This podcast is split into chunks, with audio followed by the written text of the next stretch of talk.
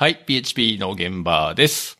えー今回のゲストは、長谷川さんと市川さんの二人です。では、お二人簡単に自己紹介お願いします。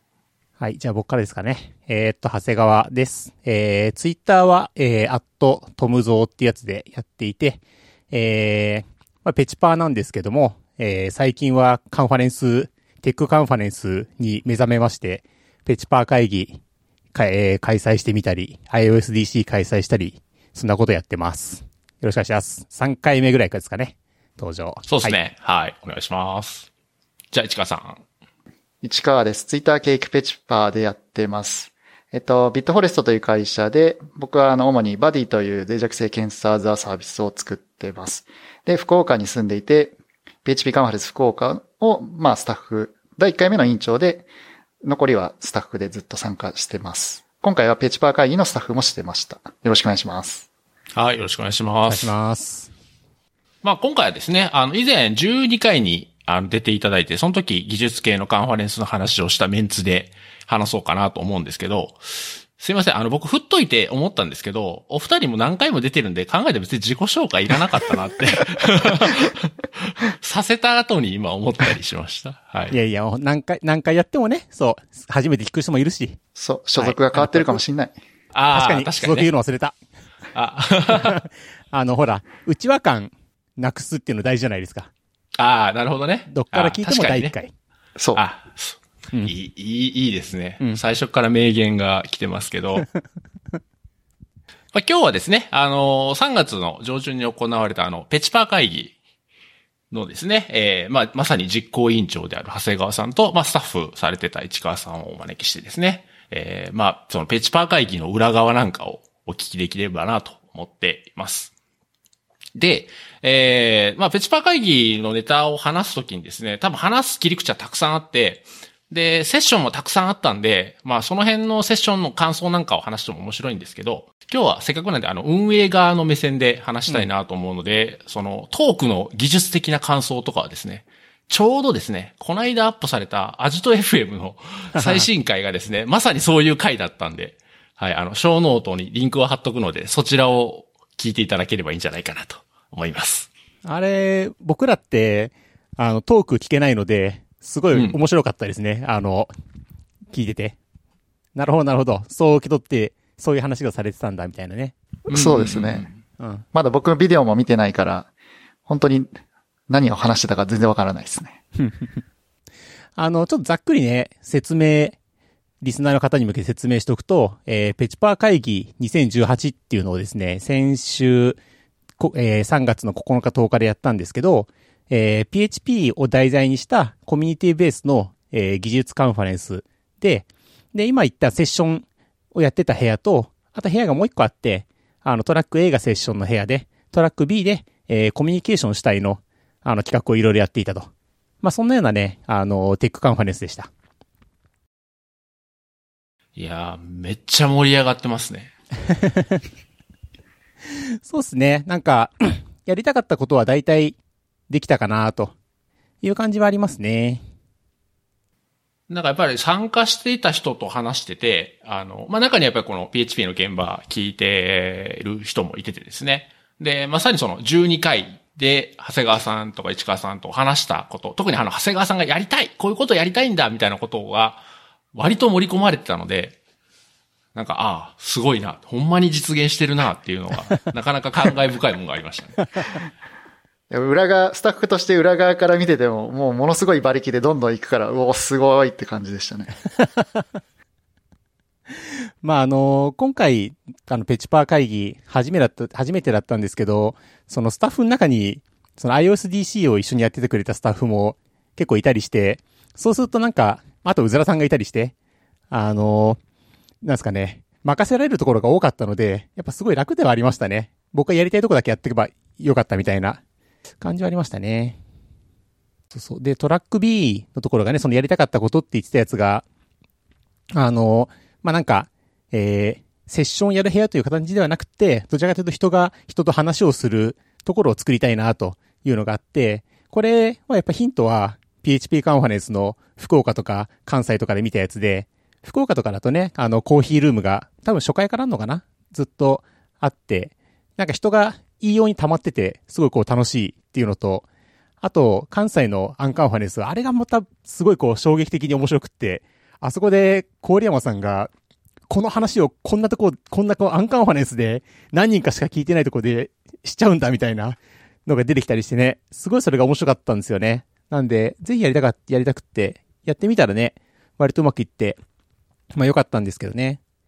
ただまああれ、やっぱすごかったのは、参加者の方がすごかったなと思うんですよね。あの、遊、遊ぶ、公演があった時に遊ぶ力が高いっていうんですか？今回の参加者って。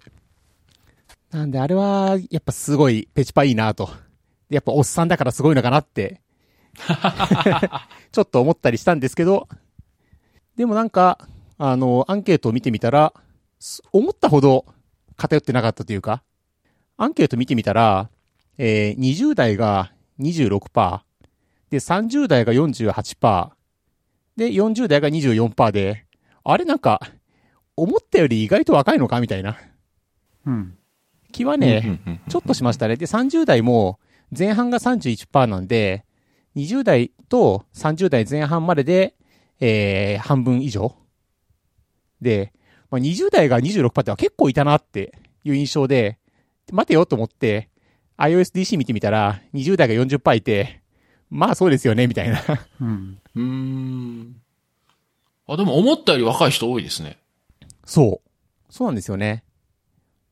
で、これね、アンケート取るときね、プロフィール、あの、テックカンファレンス初めてですかとか聞けばよかったんだけど、でもじ、聞いてないんでね、どういうプロフィールだったかいまいちわからないんだよね。うん。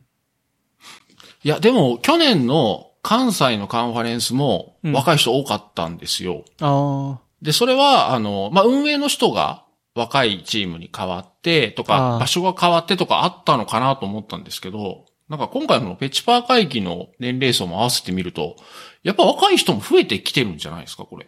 まあ、増えてきてるのか、うん。変化はわかんないけどね。でも、いるよね。ああ、もちろんね。うん、うん、うん。そうですね。うん。ね。あの、おっさんばっかりとか、こう、ある程度経験がある人ばっかりってわけじゃなくて、うん、新しい人もちゃんと来てるんだなっていうのは、うん。なんか見て取れますね。そうですね。で、結構ね、その、やっぱりみんなセッション聞いてるなってブログとか見てて、うん。あすごい思って まあそりゃそうなんだけど。うん。そうですね。トラック、トラック B っていきなり言ってもわかんないのか。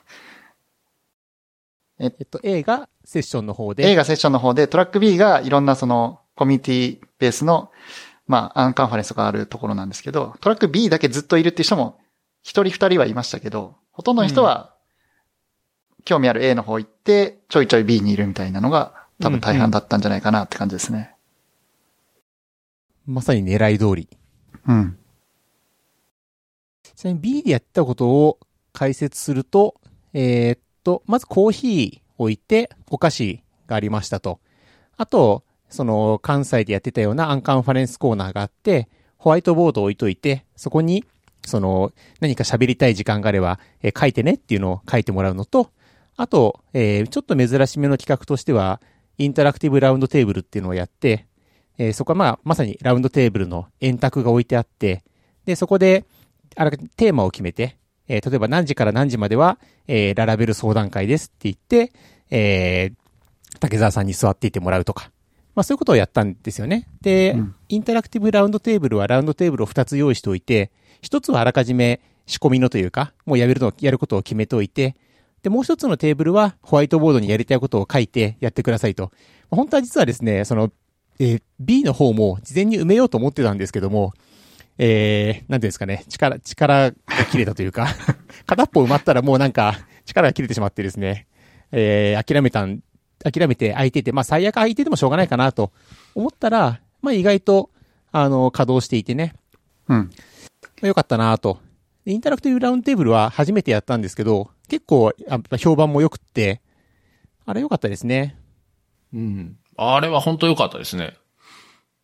いや、ほんで、まあ、ブログにも書いたんですけど、うん、すごい良かったなと思うのが、その、インタラクトラウンドテーブルっていう、まあもちろん名前はついてるんですけど、その、やることをちゃんと Laravel 相談会みたいな、こう、誰が聞いても分かりやすい名前をちゃんとつけたっていうのが、なんかすごい良かったなと思って。うん。だけど、わ、わかんないんですよね。なんかこう、アンカンファレンスとか、まあ、馴染みがある人は別ですけど、そうじゃないと何するかわかんないんで、その、よっぽどこういうとこにしょっちゅう来てる人はね、まあ、まあ、なんかやるんやろうって言って行きますけど、じゃないとなかなかちょっと足運べないんで、ちゃんとこう、相談会とかこう、誰が聞いてもわかる言葉に名付けたっていうのはすごい良かったなと思います。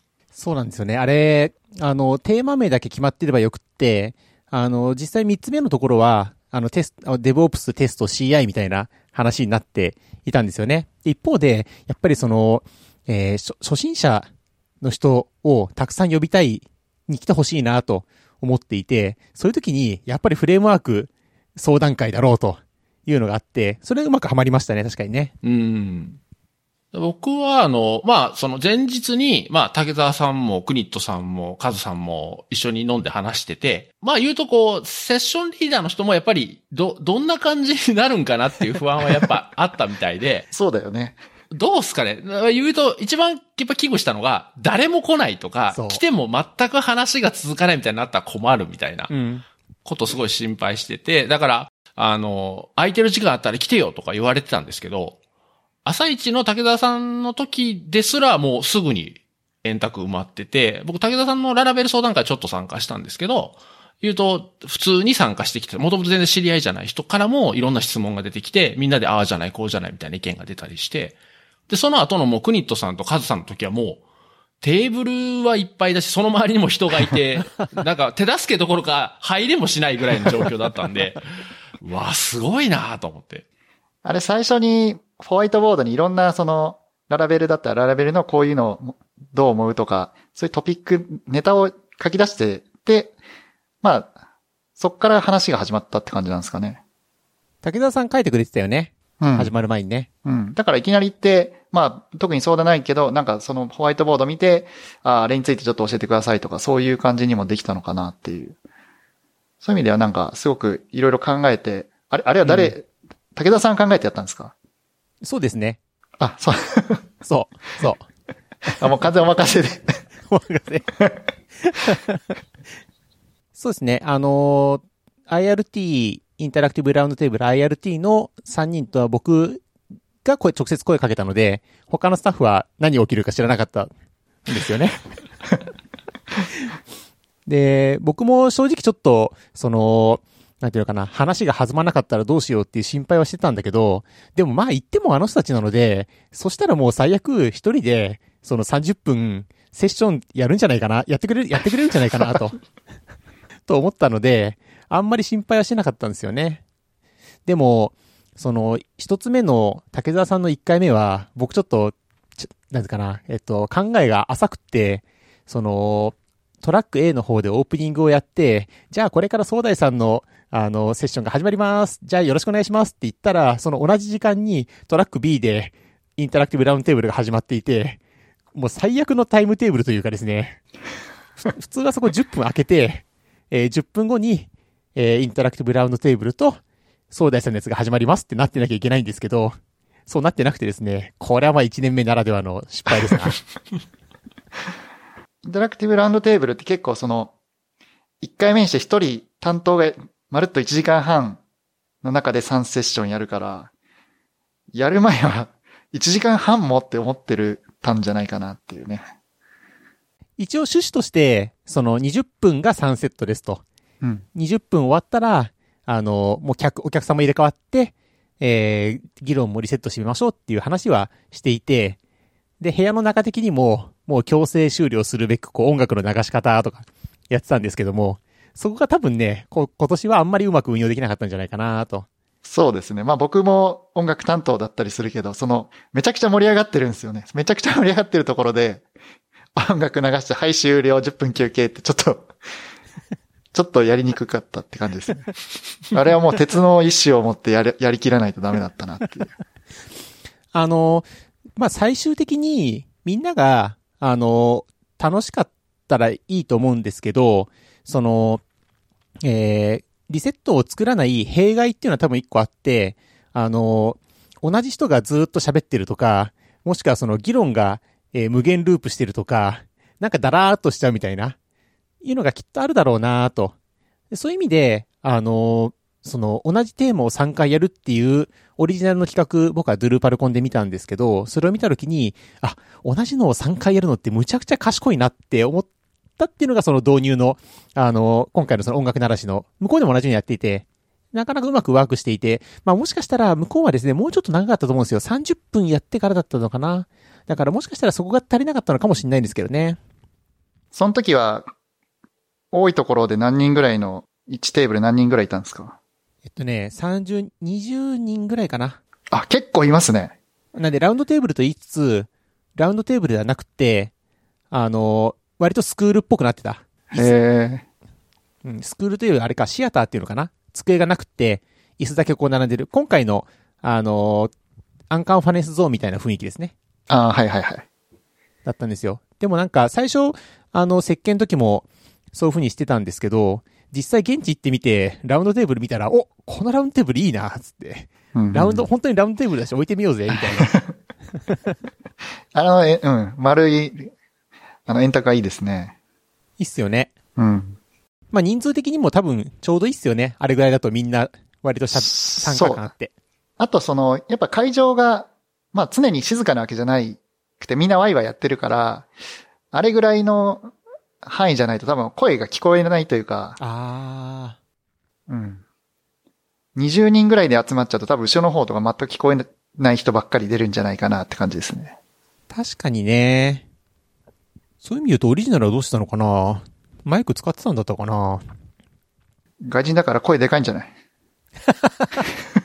それもあるかもしれない。うん。あと、カズさんだったか誰か言ってたのは、その、普段カンファレンスで集まって、まあ、大体こう、こういう休憩スペースでだべってるようなことが、まあ、いつもは知ってる人とみんなだべってるけど、知らない人と同じようなことができたっていう体験がすごい良かったって言ってましたね。そうっすよねうん。あとね、あの、テーマも、ある程度その、その間は固定されてるっていうのも、ちょっといいかもしれないよね。そうですね。入りやすいのは絶対そうですね。うん。だし、掘り下げる的、掘り下げる意味でもいいというか、うん。あの、シンバラさん、ブログに書いてたやつで、その飲んでる時の、あの、 tech talk もいいけど、えー、やっぱりその議論が発散しがちとか、やっぱちょっと浅い、浅く、なんていうのかな、あの、終わっちゃうというか、ちょっと受ける方でははははつって終わっちゃうみたいな ところあるんで、まあテーマが決まっていて、飲まないでじっくり喋れるっていうのはまあいいっすよね。うん。だから僕が聞いた中ではやっぱりあの、ララベルを実務で導入するときに、えー、例えばそのララベルとルーメンがあってどっちを選んだ方がいいですかとか、なんか割とこう、本当に自分たちが直面している問題をみんなでこう、相談し合うみたいなのがあったので、なんかそれもすごい良かったなと思いますね。うん、うん、うん。なんか飲みに行くと、もちろん飲みの会でもそういうの出るんですけど、まあもうみんな飲んで盛り上がってるし、なんですかね。もうそれはこっちだよみたいなんで、だからすぐ片付けられて、す ですぐまた他の話題に行ってみたいになりがちなんで、そうだねそれはそれで楽しいんですけど、うん。なんかああいうふうにこうじっくりみんなでこう、しっかり考えて話すっていうのは、やっぱなかなかなかったんじゃないですかね、他のイベントとかでは。うん。飲みの場だとね、やっぱり、まあ2、3人が限界だしね。一緒に、お一緒のテーマで喋れるのってね。そうですね。ね。そうそう。なんかあの、ブログをもう1日に10回ぐらいこうエゴサーチして見てるわけですけど。で、そしたら僕結構その、えー開催前も、えー、ツイッターストーカーをやっていてですね。あの、ペチパー会議だけではなくって、カタカナのペチパーとかも含めてですね、こう、広いコア。検索をして見てるわけですよ。で、その、会議行こうか迷ってるみたいな人にこう、ダイレクトマーケティングをするわけですよ。あの、ぜひ初心者でも楽しめると思いますよ、みたいな。で、そしたら、その、それを見て、えチケット買ってきてくれた人がブログも書い、このために解説してブログを書いてくれていて、そのあの、そういうとこ行ったことなくて、でも、その、ケイクのこととかについて聞いてみたかったので行ってみたら、いろいろ相談できてよかったみたいに書いてて、いや、これはもうね、やった回ありますよ。うん。それは嬉しいですね。うん。いや、こうやってうまくやって、よし、じゃあうまくやったと思って、えー、じゃあ来年、再来年やっていくとすると、えー、なんだろうな、その、だんだんみんなが内側を向いてきて、こう、えー面白いことをそこにいる人たちだけでやってる感が出ないかなっていうのがちょっと次の不安なところですかね。さっき言ったあの内輪感みたいな。うーん。やっぱ若干そのアンケート見てると、あの、内輪感がっていうワードが出てきたり、する、しはするんですよね。うん。なので、ちょっとそう見えないように、もう僕たちは、えー、なんですかね、もう男性も女性も、そうでない人も、えー若い人も、あの、おっさんも、そして初心者も達人も、全部 OK ですよっていうメッセージを発し続けなきゃいけないなと。うん。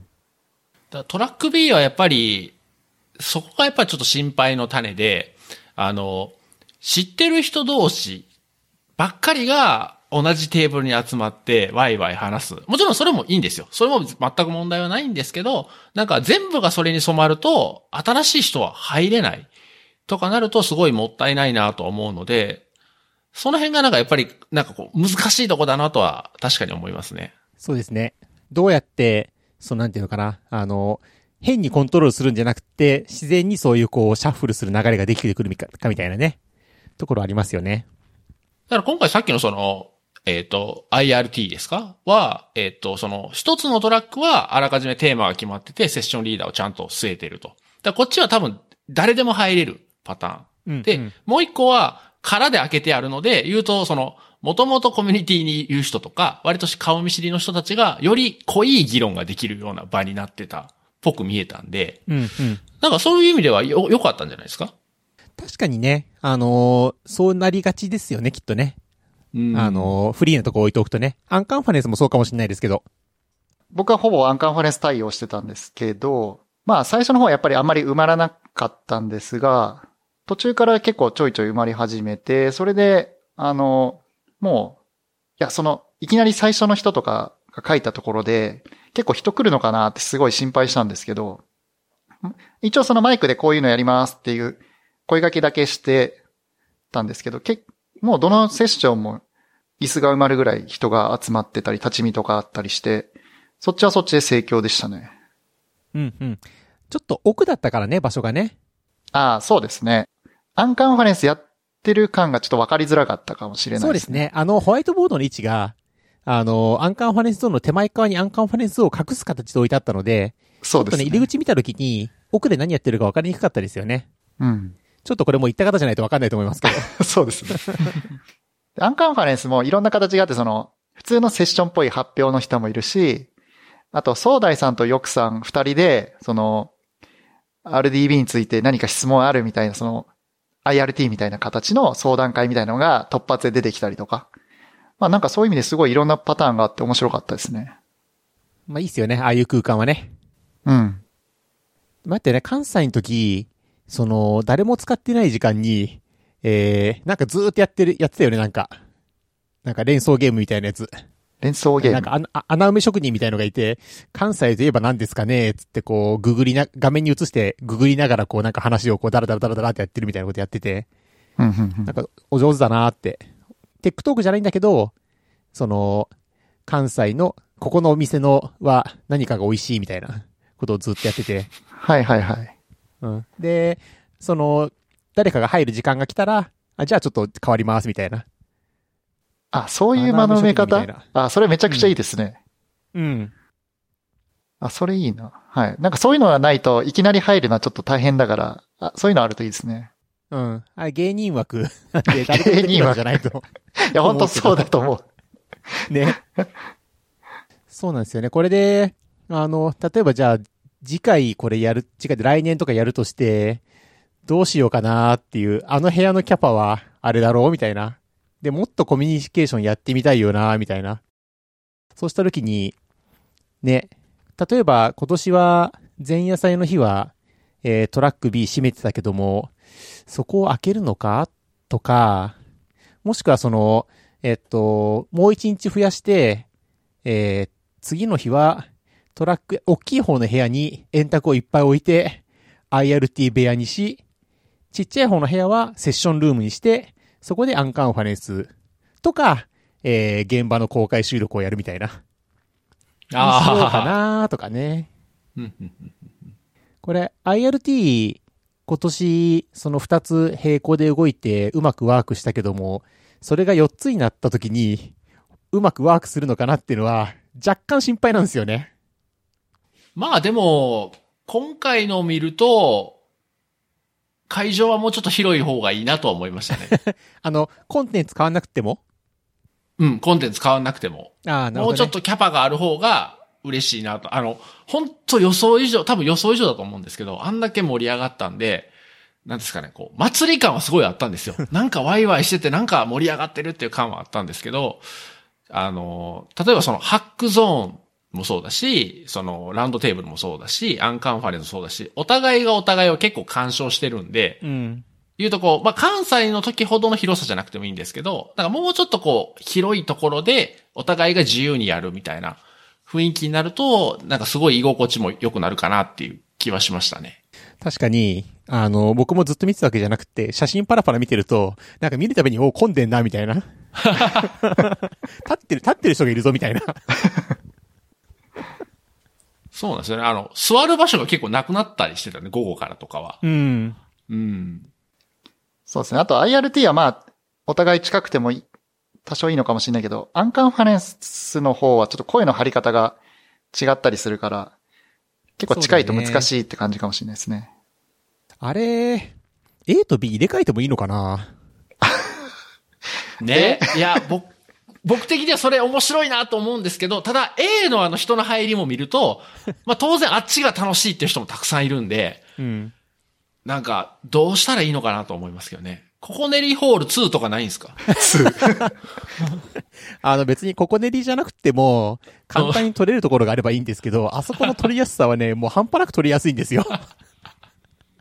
あ、でもあそこすごいいい会場でしたね。そう。あの、ちょうどいい会場なんですよね。もし、A と B 入れ替えるとすると、キャパシティ的には、えー、トラック B だったちっちゃかった方をセッションルームにすると、多分、机が置けなくって、あの、椅子だけを並べる形。うん。うーん。きっとね。あれの広さは変えれないんですか？あそこはですね、全体のひ、全体が大きい部屋で、そこを3分の2と3分の1に切って使ってたんですよ。うんうんうんで、3分の2がトラック A で、3分の1がトラック B だったんですね。なんで、大きさを変えようとすると、えー入れ替えるか、全面にするかしかないですね。あ、ああ、なるほど。そうなんですね。誰かもね、3分割にして、えーセッションルーム、アンカンファレンスルーム、IRT にするとかいうのももしかしたらあるかもしれないし、ああ、なまあ、るほど、ね。いくつかね、あると思いますね、方法はまあちょっとね、あれですよ。多分、あの、来年もできるので、お、はい。考えます、いろいろ。お、楽しみ。すごいっすよね。このタイミングで来年やるって言い切るのはなんかすごいなと。まだ終わって1ヶ月経ってないですけどね。それはなぜかというと、えー、会場を取るのが1年前からオープンされるので、され、ほっとくともう取れなくなるので、ああ、なるほど。はい。はい。まあでも、そのやっぱり、疲労感とかほとんどなくって、やっぱりそのスタッフの皆さんに、こうなんか全部お願いできて、それこそアンカンファレンスゾーンとかなんか市川さんがそこに立ってうまいことやってくれてるみたいな ところがあったりしたので、すごいね、全然辛くなかったんですよ。へえ、うんあ、それすごいですね。うん。で、まあ、歴戦、歴戦の、もう市川さん、市川さんとかあれですよ。あと、まあ、うずらさんとか、自分のカンファレンスを主催したことあるような人が、えー担当を持ってくれてるわけですよ。そしたらもうそこは一切見なくていいじゃないですか。お願いしたところは。はい、異常されましたね。ね、そうじゃなくても、その、一緒にやってるメンバーがいるから、僕がこういうこと言った時っていうのは大体こういうことやりたいんだなって思ってて、大体着地点が、その、共有できてるので、あの、誰々さんちょっと僕こういうことやりたいんだけど、これとこれでお願いできる？わかったって言ったらもうそこで見なくていいみたいな感じになっていたので、全然ね、疲労感なかったんですよね。そういう意味で、その、で、しかも今回ですね、まあ、アンケートがみんな優しい。おー。それあれみんなラジオ聞いて、厳しいこと言うなって思ったんじゃない？初回は、初回は、ネガティブフィードバックはいらんっていう。初回は褒めようっていう。いや、大事っすよ。大事。大事、大事。でも結構なんかアンケートの取り方も、あの僕はまあう見てただけですけど、その、なんだろう、4段階評価にするのか、なんか良かった悪かったの2段階にするのかとか、そういう細かいレベルで詰めてるんですよね。ちゃんとけん検討してるから、なんかそういうところまでちゃんと考えてやってたりとかして、わあ、すごいなって思いますね。あのですね、そう、あの、真ん中が嫌だと。5段階あるって、3ってつけられた時に、こう、もうやんない方、やんない方がいいんじゃないかと思うわけですよ。あの、2か4、1か5がついてれば、なんかこう、良かったなとか、すまんなるなんですけど、まあ、3、3ってねっていう、のあるわけですよ。うん。なんでね、あの、今回、そのアンケートを取ったのは、えー、4段階で、これちょっと若干恣意的なんですけど、えー、すごく良かった、良かった、普通、良くなかった取ったんですよね。はいはい。はいはい。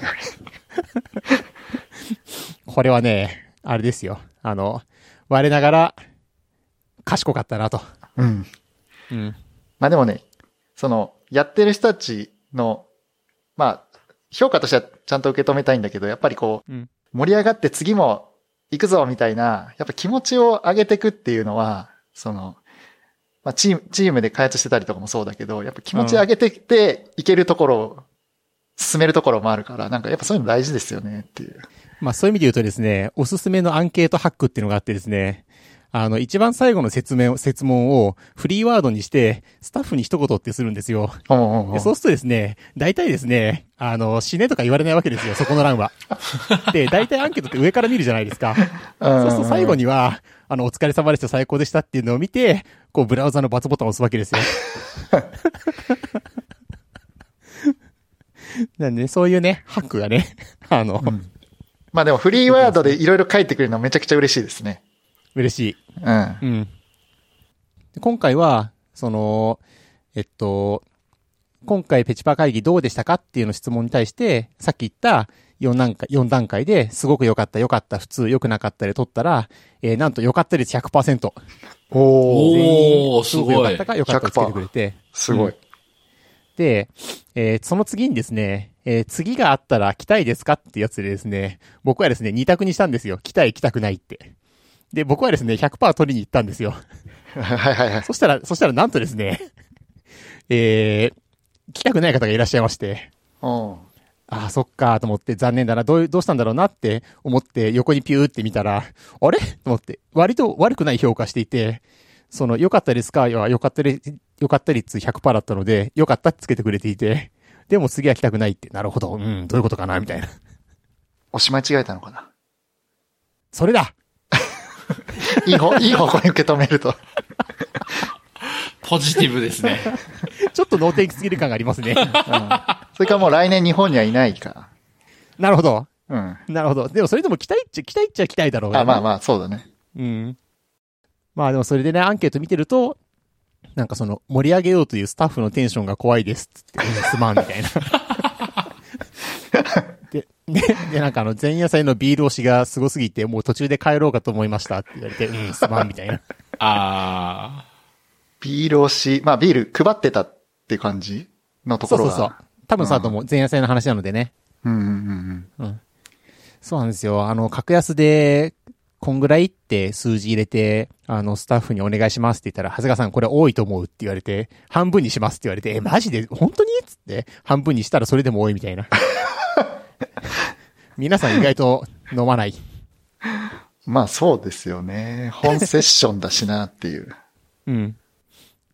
まあでも、あの、ブログとか見てると、あまり否定的な意見もなくて、まあいいのかなと。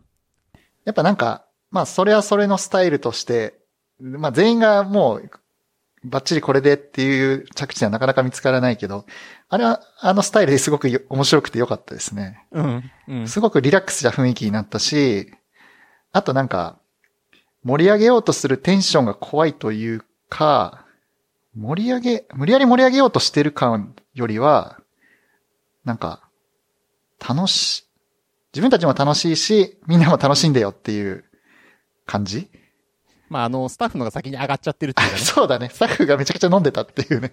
僕がちょっと遅れて着いたらもう何巻かみんな開けてたっていう。そうそうそう。あのーブログとかツイッター、まあ、あの、市川さんも言ってたけど、その、長谷川さんが楽しそうにやっていて、っていうのを見たんですけど、わしそんな楽しそうに見えますかねっていう、まあ楽しくやってるんですけど、外から見て観測できるぐらい楽しそうにやってますかねっていうのはちょっと思いました。うん、なんか、長谷川劇場みたいな感じで面白かったですけど。それは何？クロージングとかが？クロージングとかもそうです。結構なんか、その合間合間でちょいちょい、なんか、その間を埋めるために話してたりとか、ああ、確かに確かに。うん、その、まあ、そ、そ、それが、長谷川さんのが気を使っていろいろやってるんだろうけど、そ、それがすごい楽しそうに見えたっていうか、うん楽しそうに話してた。うん。でもそ、そういう雰囲気すごく大事だと思うんですよね。うんその、なんか、そこですごい、なんか、みんな飲んでるのにガチガチに固まって、なんかすごい暗い雰囲気で、ボソボソって喋ってたら、お、おーみたいな感じになっちゃうじゃないですか。僕あれなんですよ、その、何カンファレンスが始まる前に、みんなでシーンと、こう、お酒を飲んでいて、そのなんか隣の人がこう、食べてるおせんべいの音が聞こえるみたいなやつが嫌でさ。辛いっすね沈沈黙怖いんですよ、僕。うん、わかるわかる。怖いっすね。うん。そうですね。でも、あなんかその、やっぱり、それぐらい、あえてでもいいからやってる、やってもいい、それがいいんじゃないかなって、僕は、その、思いましたね。その、か、あの、福岡とかでも、なんか、もっともっと、そういう雰囲気を出していくのはいい、いいことだろうなっていう、その、うん、うん。なんか、僕らも、ずっと大変大変、もうみんなひすごいテンパった顔ばっかりしてるよりは、僕ら楽しんで やってた方が絶対いいし、まあなんか、あわど踊り的な感じで、まあおお踊り、みんなで踊ろうみたいな、踊る方が楽しいよねっていう感じ？そういう雰囲気が出ててすごく良かったですね。まああれだよね、スタッフは、が楽し、楽しそうにしていた方がいいのは、なんか飲食店とか行っても明らかというか。ああまあそうだね。とこあるよね。そうですね。いやいやいや。楽しかったですね。うん。まあでもあの、この盛り上げようというテンションが怖いとか、前夜祭のビール推しっていうのは、僕はちょっとなんかわかる意見で、っていうのは、飲まない人間からすると、なんかこう、ビール出てきたら、うおーみたいなのって、ちょっとついていけない時が正直あるんですよ。はいはいはい。で、僕は、あの、まあ、みんな、スタッフのみんなも知ってるから、よく知ってる人なんで、全然抵抗ないんですけど、でも、同じようなテンションでやってるイベントが、に参加したことがあって、それは全然僕知ってる人いないようなイベントだと、なんかこう、気持ちが離れていくっていうのは正直あって、いや、もうそんなんいいからセッションはよやってよ、みたいな気持ちになってしまうっていうのは、なんかちょっとわかる気がするんですよね。だからこの意見言ってる人の気持ちも僕はちょっとわかります。確かにね、あの、知らないところに行って、えーそんなこう、突然うおーとかなってたら、まあそれは酒にしろ酒じゃないにせよ、ちょっとね、だからお祭りとかでも一緒だよね、きっとね。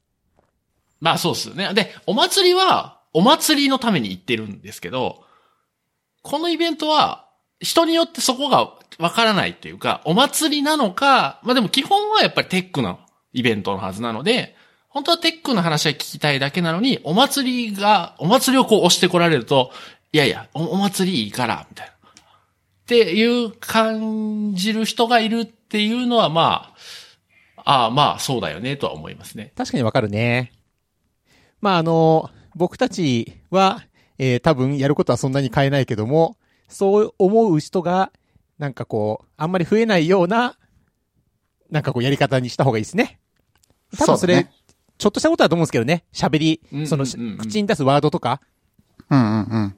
二日目の朝から夕方の LT まではそういう、なんかみんなで飲もうみたいな雰囲気は全くなかったんだけど、その前夜祭が、セッションは普通にある。だけど、ビールがもう最初から振る舞われてるから、ちょっとどういう立ち位置か微妙に分かりづらかったのかっていうのはあるかもしれないですね。あー、確かにね。確かにね。あれかなやっぱり事前の説明がしてあるといいのかな？前夜祭は、こういう風にやる日です、みたいな。うん。そうですね。ね。うん。確かにそれはそうかもしれないですね。いい。ちょっとメモっとくよ。メモっときますもう録、録音されてるからいいんだよ。後でカット、聞けばいいのか。カットされなければ大丈夫ですよ、今。カットされなければね。いや、まあいいですよ。あの、別に、それはそういう感じる人がいた。で、それに共感する人がいたっていうだけの話なので、あの、いや、自分たちのイベントは、こういうスタンスだよと。祭りでみんなで楽しもうぜっていうスタンスなんだよって言ったら別にそれで全然僕構わないと思うんですよ。まあでもね、その、うん。それを、それを、えっと、その、えー我々がやってることを、えーやめずに、えーそういう、そのなんかこう、みんなが楽しめる場にするっていうことができれば、それに越したことはないんで、まあ、そうですね。別確かにそれにね、こうね、むっちゃくちゃね、ち力を使うつもりはあんまりないけど、でも、その、そんなに大した労力じゃないからさ、頭使うのはさ。なんで、そこは考えた方がいいね。確かに確かに。それはわかるな。うん。まあでもこのお酒好きとお酒そんな飲まない人の断絶はどうしようもなくあると思いますね、これは。ここれはしょうがない。なるほどね。まあでもあれですわ。あのーその、みんな来て待ってる間に、ちょっとビール飲んでいる前夜祭の人、えーみんな夜帰って朝起きて、朝起きて座ってる状態の時の、この温まり度合いの差っていうんですか？オープニングのやりやすさの差っていうんですか？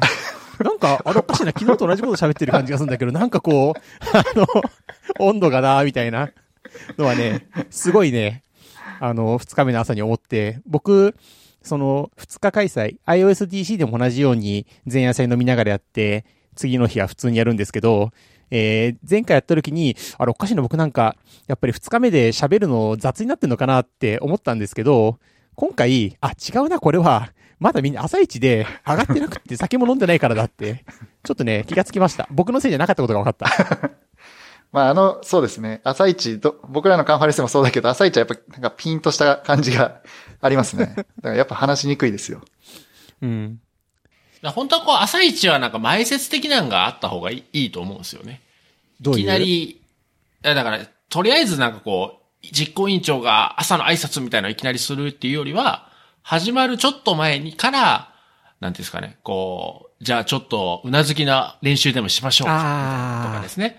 あの、カンファレンスはみんなで盛り上げる場ですよ、みたいなとかですね。あの、だ、誰かそのスタッフがアイスブレイキ的なのをやってから、本編に入った方が、なんかお互い、あれ、あれ多分ね、参加する人も緊張してるんですよ、朝一って。自分が前で話すわけじゃないけど、これから何が始まるんだろうっていうんで、やっぱりみんな緊張してると思うんで、その前説的なのがやった方がいいなとは思います。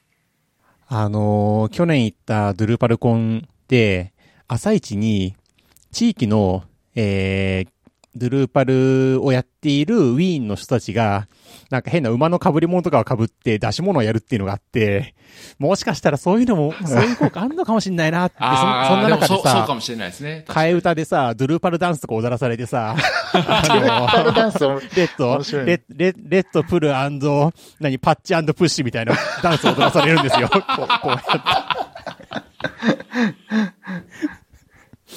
なんだけど、やっぱ体を動かして、脳が騙される的なね。うん。うん。そういうのあり、ありそうですね。う。うんん。なんか寒い出し物やってるなって思ってたんだけど、まあそうだよね。そう思うよね。うんでも意外と効果あるんだろうね。うん、かもしれないね。まあ、それか朝の挨拶の中にそれを盛り込んでもいいとは思うんですけどね。そうですね。うん。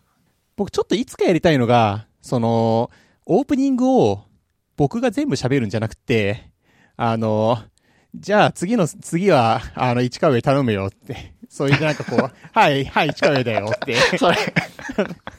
海外のなんか、、そうそうそうそうそうそう。あの、僕からは会場の使い方を説明するよって。今君たちがいるのがここね。そういうのよね。で、それが終わったら、うんこう、ありがとう、ありがとう市川上。じゃあ続きを僕がって。それね、結構練習がいりそうですね。練習ね。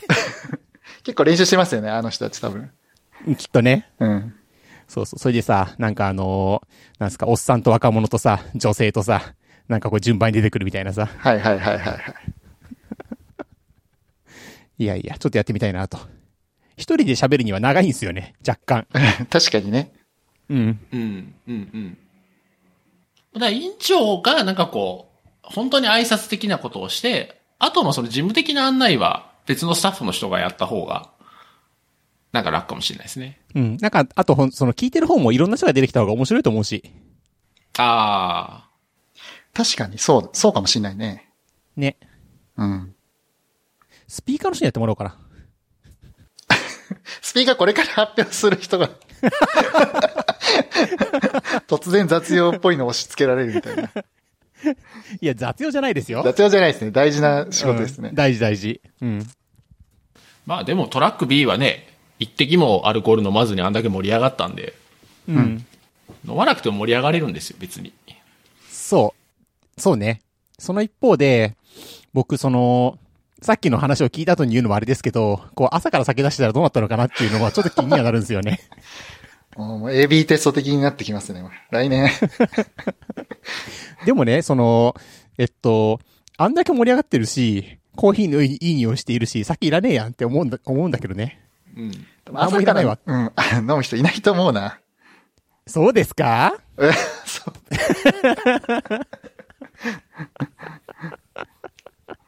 僕はどっか行って、なんかああいう状況になってたら、コーヒー一杯飲んだ後はずっとビールかなっていう気はしますけど本ね。当ですか？うん。つまみ出されそうん。でもまあ今回のそのコーヒーエリアにドーナツとか結構お菓子がたくさん置いてあったのはすごくよ、良かったなと思ってて、う。うん。やっぱなんかずっとコーヒー一日中飲飲む、毎回休憩に飲むわけにはいかないけど、ちょっとなんか甘いものを食べようかなって思って、またそこで行くっていう動機づけができるから、なんかあれはすごく良かったですね。あのー ドーナツがね、大変インスタ映えもしたし、ああ、あれはミスド？ミスド。うん。練馬駅のミスドでスタッフが買ってくるっていう、そういうですね、手作り感。手作り感溢れるですよ。うん。うん。でもすごい良かったですね。うん。そうそう、あのーなんですかね、大人の文化祭というワードを出したんですよ。で、大人の文化祭っていう言葉を僕が使いたかったのって、その、えー先生がいて聞く会じゃないし、じゃないよと。で、あの、お互いに成果を発表する会だよっていう文脈で、あの、大人の文化祭っていう言葉を使っていたんだけど、なんかその、そういうそこまでがっちり説明をしないでいきなり大人の文化祭って言われた時に、人はついてこられるんだろうかっていうのをちょっとね、思ったんだよね。うん。で、そう思ってたら、あの、今年の福岡のサイトに大人の文化祭って書いてあって、おみんなわかるかなって。そう、それね、指摘されて確かにわからない気がすると思って。そうだよね。うん。その、まあ、あの文章僕が書いたんですけど、その、あ、そうなんだ。最後になんか、あの、ペチ、あの、明石さんに、委員長、今回委員長やる明石さんに、なんか、ペチパー会議っぽい、なんかああいうのやらないって言われて、あ、じゃあ書きますねって言って書いて、書いたんだけど、その、まあ、今回の、うん PHP カランス福岡のサイトのデザインも一新、三、4回目にして一新して、今まではなんかプロレスネタのロゴっぽいうんうん。のがずっと3年間続いてたんですけど、まあちょっとデザインも、なんか、一新してちょっとや、なんか雰囲気変えてみようみたいなので、まあ今回ああいうデザインになったんですけど、まあそこの、あのデザイン出してくれたデザイナーさんのコンセプトが、まあ大人の文化祭みたいにいろんな人たちが集まって、ワイワイその、なんだろう、参加者も、あの、自ら行って楽しんでいくみたいなのをや、できたらいいよねっていうコンセプトで作ってくれたデザインで、まあ、その、その言葉がもう、まあ、結構頭に残ってて、そのワードを出したんですけど、コンテキストは僕の中でしか多分なかったかもしれないですね。なるほど。それであれなんだ。上の方でロゴがなんかワイワイってやってるんだ。そうそうそうそう、そうなんです。あれ、可愛いよね。そう、あれ、今年のデザインもかなり良くて、で、結構割れたんですよ。今年同じ系のそのプロレスっぽいデザインでいくのか、全く違うのでいくのかで割れて、結局最後一票差でああいうそういう、その、ちょっと違ったデザインにしなったっていう形ですね。まあ、あれですよね。3年や、やって4、4回目でしたっけ？うん、4五回目？回目です。4, 4回目。ですよね。4回目だって、またプロレス出てきたらもうなんか大体、今度あの緑のやつが出てくるんやろみたいな、ね。そうそう、もうなんか最後マスク脱ぐぐらいしかネタがなくなっちゃうやつですね。それ最終回だね。そう、最終回。マスクが、マスクが床に置いてあるみたいな絵でしょ？そうそう最終回じゃないですか、完全に。完全にみんなもう来年やんねえってなったらそうなりますね。そうそう、あれ見て、お脱却したって。うん。そうです。うん。思ったんですよね。そう、なんか福岡、すごいプロポーザルいっぱい集まったらしいじゃないですかあ、。そうそうそう。あの、今年、まあ、去年は、あの、登壇者募集で60応募ぐらいあったんですよね。まあ、あの、人が重複してたりししてますけど、全全部で60応募ぐらいあって、で、今年、結構なんか、出だしすごい遅くて、10、10個か20個ぐらいしか集まってなくて、大丈夫か大丈夫かってなって、これはかなりやばいよってなったところに、そのペチパー会議で結構長谷川さんが、まあ関西もあるし、福岡もあるし、今募集中だからみんな、まあ、応募して、まあ、発表しない人も行った方がいいよね、行った方がいいよ、面白いよっていうのをすごいアピールしてもらって、まあそこで結構加速して、えっと、ペチパー会議の前で、まあ50、60ぐらい集まっ、50ぐらい集まってたのかな？で、そこから一気に110まで最 最終的に行って、あの、で、昨日、その、採択の会があって、今から110個見るのか、去年の倍かよ、みたいな感じだったんですけど、でも、あっという間に時間が過ぎて、まあ、機械的にその投票、名前伏せて投票してってっていう方式をまた今年もやって、もう、ずっと、あの、公平に全部手を挙げて、その数で相として、上から、あの、そのまま採択してって、まあ、同点の場合はどうしようかねっていう話だったんですけど、ほ、ほとんど同点で困ることはあんまなくて、結構ススポって入ってくれたので、まあ、結構2時間ぐらいで終わったって感じでしたね。うーん。そうね。あの、プロポーザルに長谷川って書くか書かないか問題っていう 問題があってですね。あの、今年はほとんど書かなかったんですよ。で、前回、そのなんかこう、お前一人称が長谷川って矢沢かよって、こう言われてですね。でですね、あの、僕、ペチパー会議から今日までの間に、そのエピソード中に一回聞き直したんですけど、うん。そしたらですね、なんとですね、あのえーカンファレンス、この3人で、えーあの、それぞれ自分はどんなカンファレンスをやってきましたっていう話をしてるんですよね。うん、で、その中で、じゃあ僕から行きますね。シンバラはですね、って言ってて、おー、一人称シンバラやんけ。矢沢かって。ちょっと思ったわけですよ。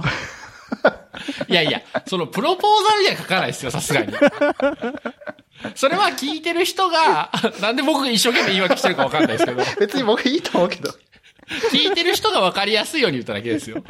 まあね、声だとね、わかんない可能性がありそうますからね。そうそうそう、そうそういうことです、そういうことです。しまった、長谷川さんを傷つけてたのか、あれは。いや、傷つけてないよ。別にあの、い一般的にある、あの、一人称なんで。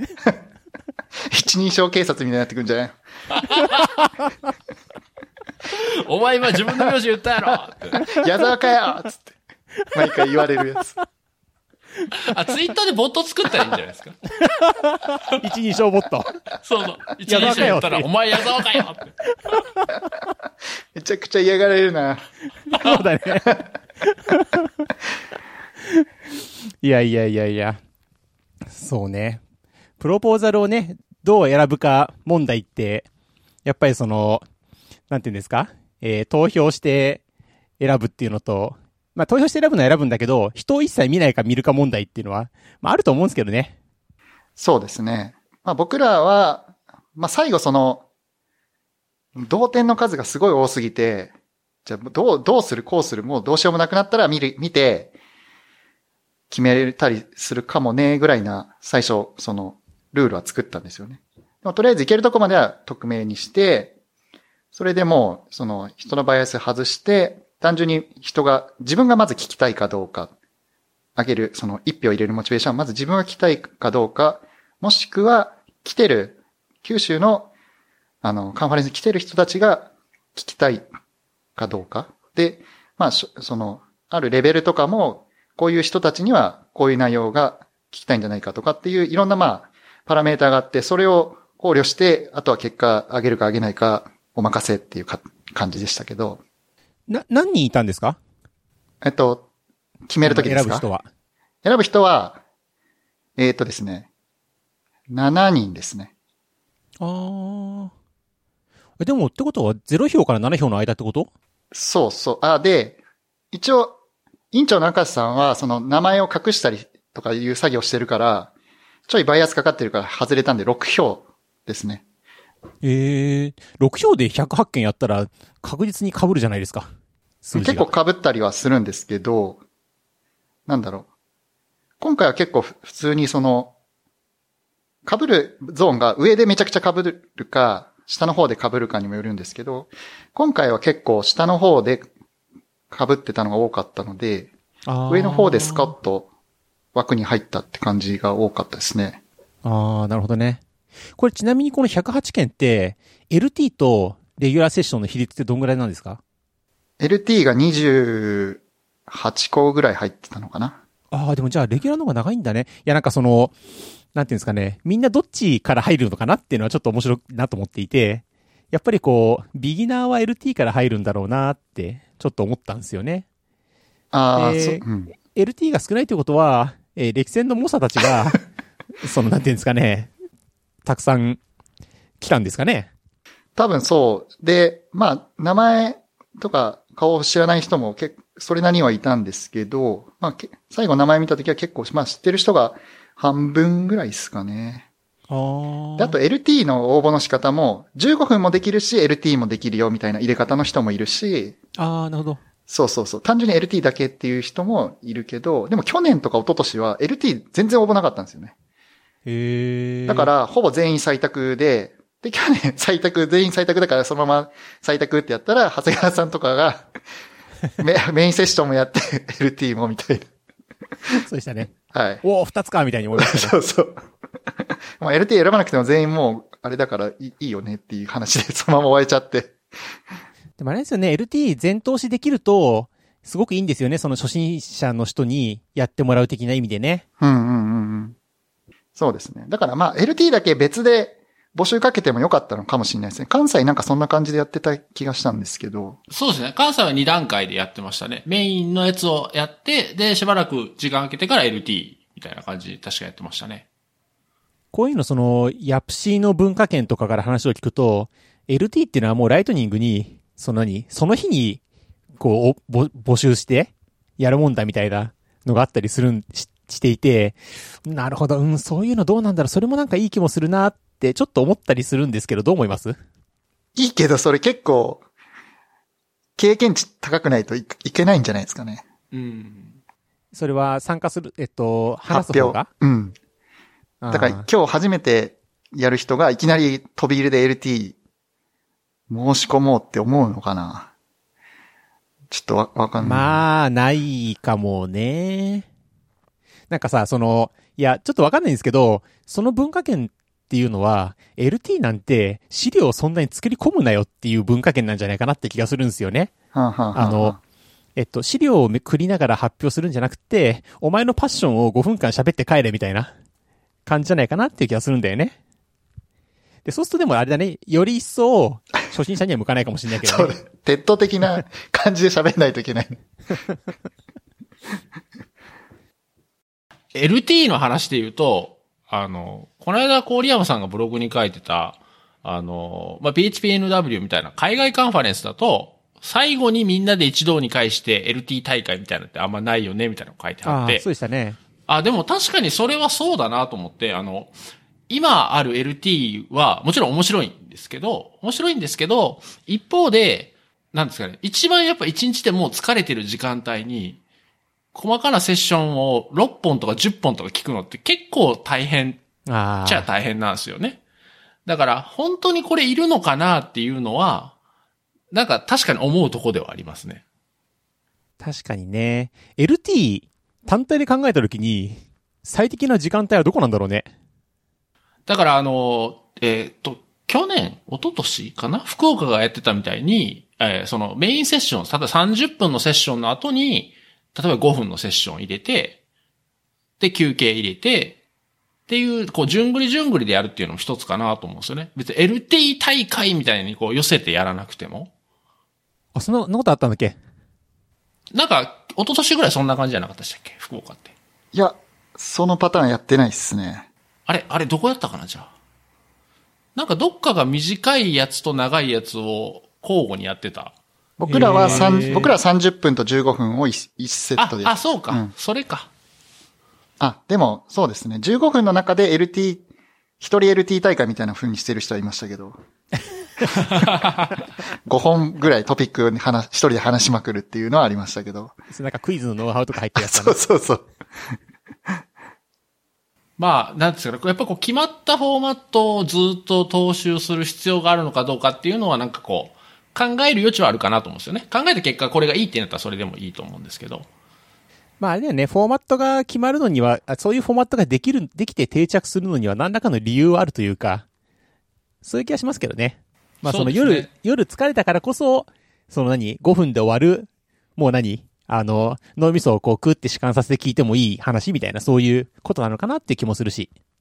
まあ、あと、えっ、と、まあ、今回僕、あの、ペチパ会議は、あの、懇親会出てないんでわかんないんですけど、よくやるフォーマットだとあの、本編の LT 大会があって、で、今度懇親会でもまた LT するみたいなうん。パターンもあるので、それだと結構 LT がずっとつ続くわけじゃないけど、本編の LT 聞いて1時間後にまた懇親会 LT になるので、まあそれだと懇親、LT はもう懇親会だけで、本編はもう本編、普通のセッションで最後挨拶で終わりでもいいのかなと思いますね。あの、懇親会 LT ね、僕やるつもりなかったんだけど、なんか現地行ったらやっぱりやっちゃうんだよね。あ、こと、今年、や、やったんですか？ペチパ会議でも。やった。ああ、なるほど。やったんだけど、当日まではやるって話は全然していなくて、で、どうす、え、やる？っつって、あの、やりたい人に言ったらやっていいよ。ホワイトボードを作って、っつったらこうホワイトボードができてたみたいな。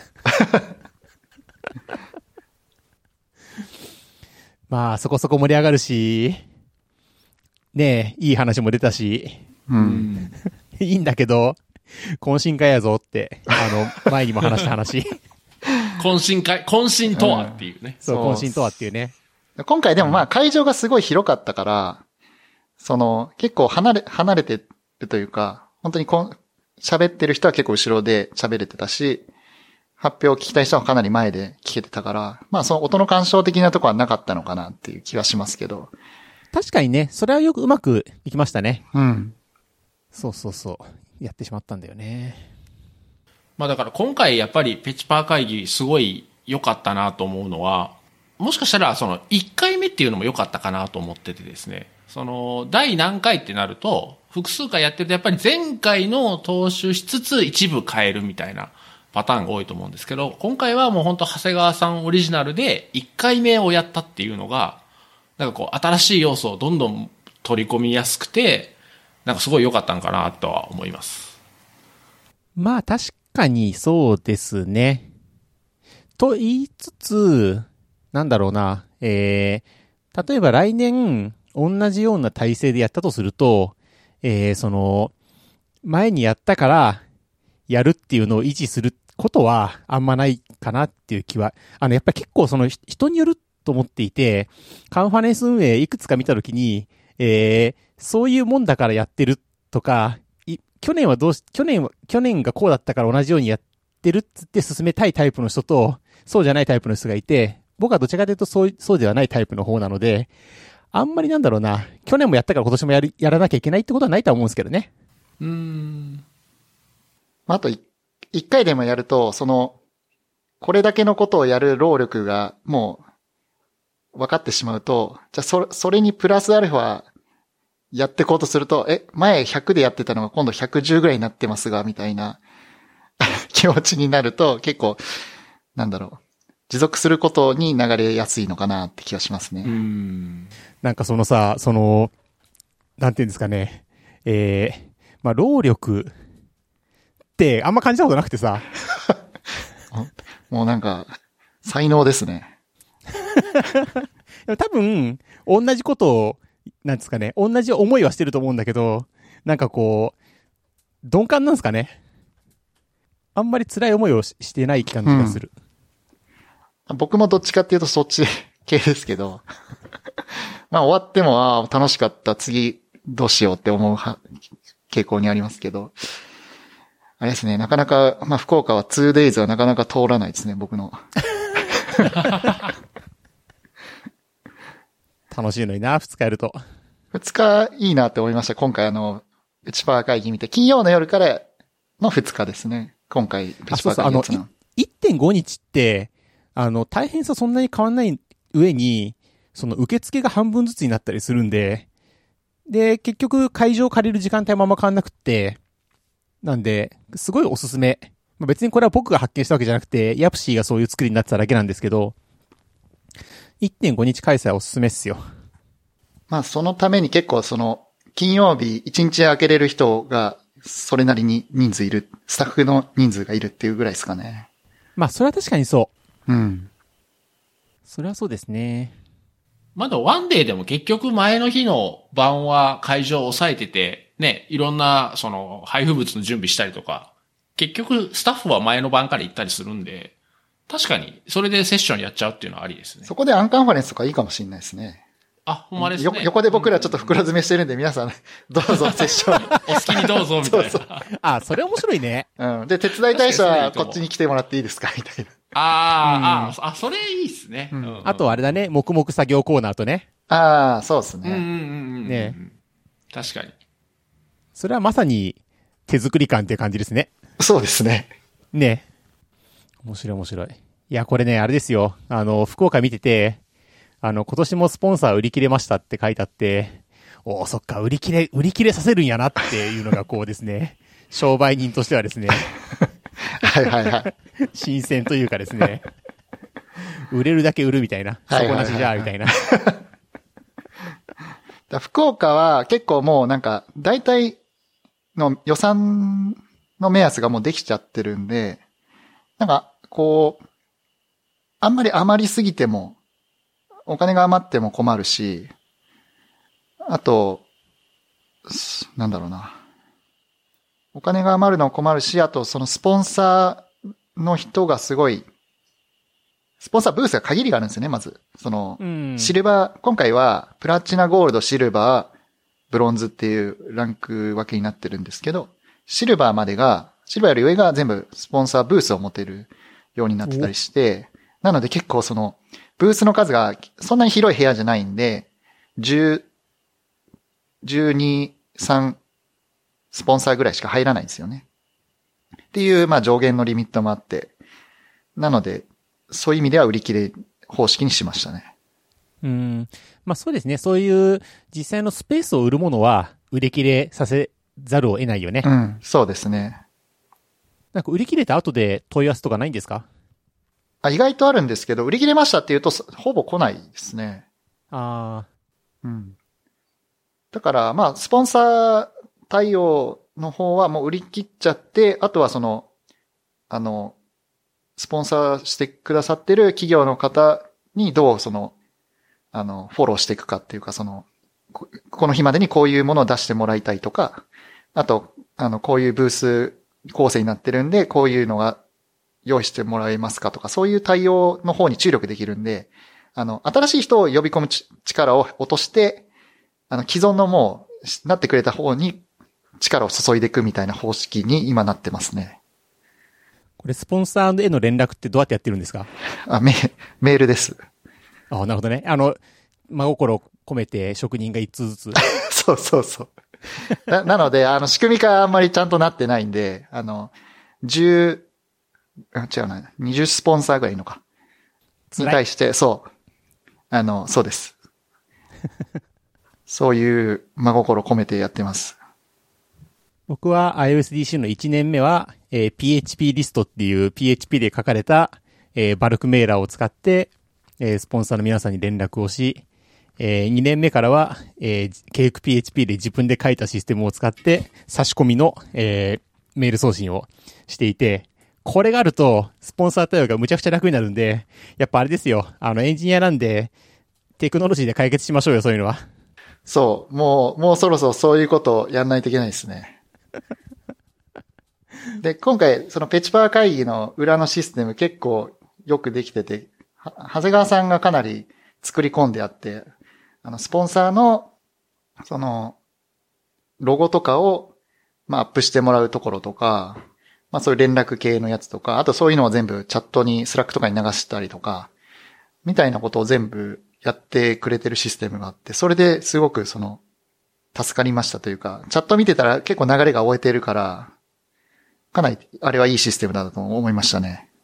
そう、あのーまあ、基本は CRM みたいなやつなんですけど、えー、スポンサーアットのメールから、えー、バッチで何分かに一回 POP して、で、えーメールが来たら Slack にどこそこからメールが来たよ、こういう内容だよっていうふうに出して、あとはまあ送る方もね、差し込みをしてみたり、あの、なんとか株式会社様ってしてみたり、で、ロゴをくださいっていうところ、時には、そのシステムの URL を渡してロゴをアップロードしてもらって、でそうすると、あの、スポンサーとロゴがシステム上で紐づくので、デザイナーさんに渡すときには、デザイナーさん用のダッシュボードを作って、スポンサー一覧と、スポンサーの名前と、紹介文とロゴの一覧が出るようにするみたいな。あの、カンファレンスで一番めんどくさいこと、ことをシステム化するみたいなことをやったんですけど、まあ、久しぶりにですね、こう、メールのパースとかしたらもうほんときつくって、メール、ね、うんあの、ISO2022-JP とかからですね、EUCJP に変換するんですけど、海外製のですね、あのライブラリが一部変換、うまく変換してくれなかったりしてですね、一部は変換してくれるんだけど大変辛くてですね、こう、 Slack に文字化けしたメールが、しかも懐かしい感じの文字化け、カタカナの半角の「ソ」とか入ってるやつ。そういうのが流れてですね。え、EUCJP に変換するんですか？いや、 EUCJP じゃないね。えっと、 UTF-8? UTF-8、UTF-8 だ。うん。ISO2022JP から UTF-8 に変換するんですけど、なんかライブラリーがこうもおもらししちゃったやつがあって、それがなんかと変なパターンでおもらししてるんですよね。本文が HTML メールなんだけどマル、マルチパートになってなくてどうこうとかそういうですね。あ もうなんかね、その、なんですかね、フューチャーフォンの現場みたいなそういう感じの雰囲気のプログラムを久しぶりに書きましたよ。ー。まあ、しかも向こうから来るメールだからね。そうもう、もうパスするしかないですもんね。そう。あのね、あ必ず化ける取引先っていうのがいてですね。あー あるある。あの、多分ね、古いサイボーズから送ってるとか、そんなんじゃないですか。多分ね、そういうやつ。うん。あります、あります。いやー、久しぶりにね、や、やりましたよ。でも世の中は、あのー久しぶりにやって知ったんですけど、世の中のメールは結構 UTF-8 になってるんだなっていうのを知りました、そこで。あ結構なってる。うん。なんでね、あの、システム、その、カンファレンス運営の辛いところはシステムを作って乗り切るといいんじゃないですかっていう、僕のご提案なんですけどね。みんなペチパーだろ？ーえ、それはオープンソースとかにはならないですか？ちょっとね、そのね、あの、夢があってですね、僕はそのシステムで飯を食いたいんですよ。あー、なでるほど。そそうした時にさ、みんな、なにさ、あの、手入れてもらうとさ、なんか悪い感じがするじゃない？あいつ俺の書いたコードでなんかしようとしてるな、みたいな。いやいや、別にフリーで使えるんだったらいいです。その、ライセンス上でね、みんな使えるんだったら別に。なるほど。まあ、でもそれを売りたいんじじゃないの？うん。そうねまあ売りたいんだったら。クローズドソース的に売りたいね。あ売れ、売れっこないんですけど、やっぱり男はさ、夢を一つぐらいこう、胸に持っとかないといけないじゃはない？い、わかる。でもそれ大成功した、あのコードは一部俺が書いたってみんな言い始めますよ。で、それであの、古いコードから、なんですかね、こう、あの、ブランチができてですね、フォークされてできたやつが超出来がいいみたいなことになるわけですよね。非常によくありそう。ーちょっとあの、この、 show note にある、第1回の大原則のとこで、あ、はいはい。 one track 30分トークは大原則に反するってあるんですけど、これ何なんですか、これはですね、えー、僕がさ、この、今回やって思ったことなんですけど、大、カンファレンスを第1回やるときには、何をすべきかって言ったときには、基本的には関係者を最大化すべきなんですよね。で、なぜかというと、関係者っていうのは、その存在を、こう、広く告知してくれる存在なんですよね。で、それの、まず最初の関係者っていうのはスタッフなんですけど、次に来るのは間違いなくスピーカーなんですよね。で、つまりスピーカーになると、その自分がトークをするので、それを聞いてほしいから、人にこういうのやるから来てねって言ってくれるんですけれども、えーまず、ワントラックの30分トークっていうのは、つまり数が少ないんですよ、スピーカーの。うんうんうんあで、僕、その同じ会場で iOSDC 最初のやつをやったんですけども、その時はトラック A、トラック B、同じ切り方をして、えー同じ大きさでやったんですけれども、その2トラックで、しかもトークを30分と15分でやったんですよ。で、そうすると、スピーカーの数が全然違って、やっぱりですね、その、バズ、バズりが違う。ー。うーん。で、今回はそれに反して、トラック B を潰しているので、スピーカーがまず半分になり、えー30分トークしかないので、まあ、スピーカーまた3分の2なり、何なりになるっていうことで、そこが結構きつかったんだなぁと、後で思ったというか、っていうのが、あの、やっぱワントラック30分トークは、この第1回の大原則、関係者の最大化に反するな、というところなんですよね。まあ、それはあれですかね。チケットが結構売るの大変だったっていうのも、思いもあって。そう。そう。んうんうん。やっぱチケットが売売るのが大変だったなと。うん。まさにその通りまあです、ね。あれですよね。まずみんな第1回だし、ペチパー会議どういうものか全くよくわかんないってところ、プラス、その、有料カンファレンスっていうのもあって、結構踏みとどまる人もいるのかなっていうところで、そこをブーストかけるために、スピーカーがいっぱいいればもうちょっと早めにブーストかかってう結構売れ、売れ、早めに売り切れとかあるところまで行って安心できたのに結構ギリギリまでハラハラしてたっていう感じですよね。そう。うん。そうですね。で、最後の方は、やっぱりみんなで声を上げてくれたというのもあって、結構ね、その、あ、まずいなっていうので、その、アウトプット、トーク紹介とかしたんですよね。あと、スポンサー紹介とか。うんうんで、1日1トーク、あの、今日のトーク紹介はこの方で、このトークで、まあこういうことですよねっていうのをツイッターでこう出してたんですけど、それやってやっぱじわじわとその、あの、上がってくるのを感じて、これスピーカー持っていたらよかったなっていうのはちょっと感じたんですよね。うん、うん、うん。まあでも、こ、今回の結果を見る限り、来年はかなり楽になるような気がしますけど、日程次第ではね。うん。やっぱ第1回はね、あのまあでも第1回の中ではやっぱりすごくうまくいったなっていうのは、ちょっと感じてます、うん実は。うん。スポンサー方面も。うん、うん、うん。まあ、第1回目ですけど、イベント運営が初めての人じゃないですもんね。そうですね。うん。あとは、やっぱりその、えっと、PHP 勉強会にちょくちょく行っていて、その PHP 勉強会の中で宣伝をすることができたとか、っていうのもやっぱりあって、まあ、それがなくてね、全くの空手だったらもう死んでたと思いますね。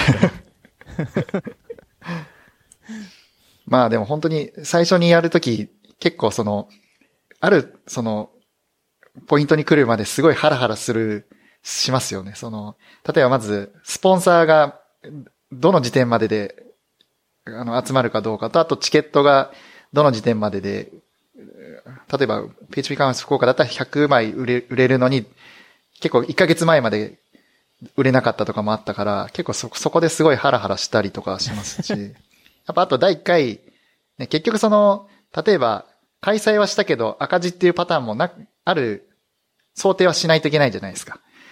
で、誰かすごい大きなスポンサーがいて、まあ赤字になったら最後埋めてやるよみたいな状況ではないので、まあ最後覚悟を決めて、まあ、なったらなったで、もうここぐらいまでは確保するかっていうところを 決めてやるしかないって感じですよね。